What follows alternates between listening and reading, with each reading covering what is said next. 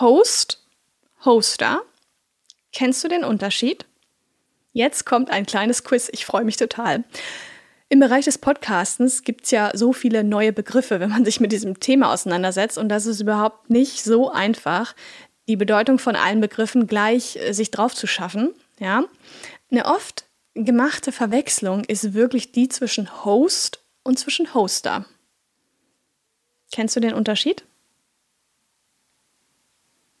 Ich warte mal so ein bisschen, dann kannst du überlegen, was der Host ist, was der Hoster ist.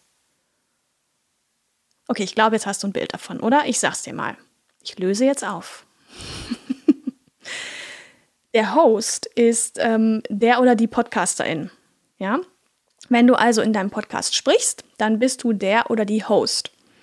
Und wenn du Interviewgäste in deinen Podcast einlädst, dann bist du auch der Showhost. Also das wirst du auch oft hören, Showhost. Ja, also der oder die Gastgeberin, wenn man das jetzt ins Deutsche übersetzen würde. Wobei man nicht sagt, ich bin der Gastgeber. Man würde schon von Host sprechen im Bereich des Podcastens.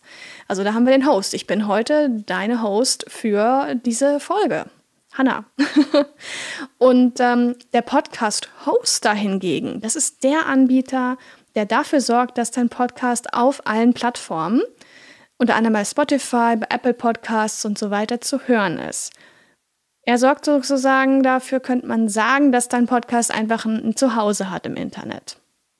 Na, hättest du das gewusst?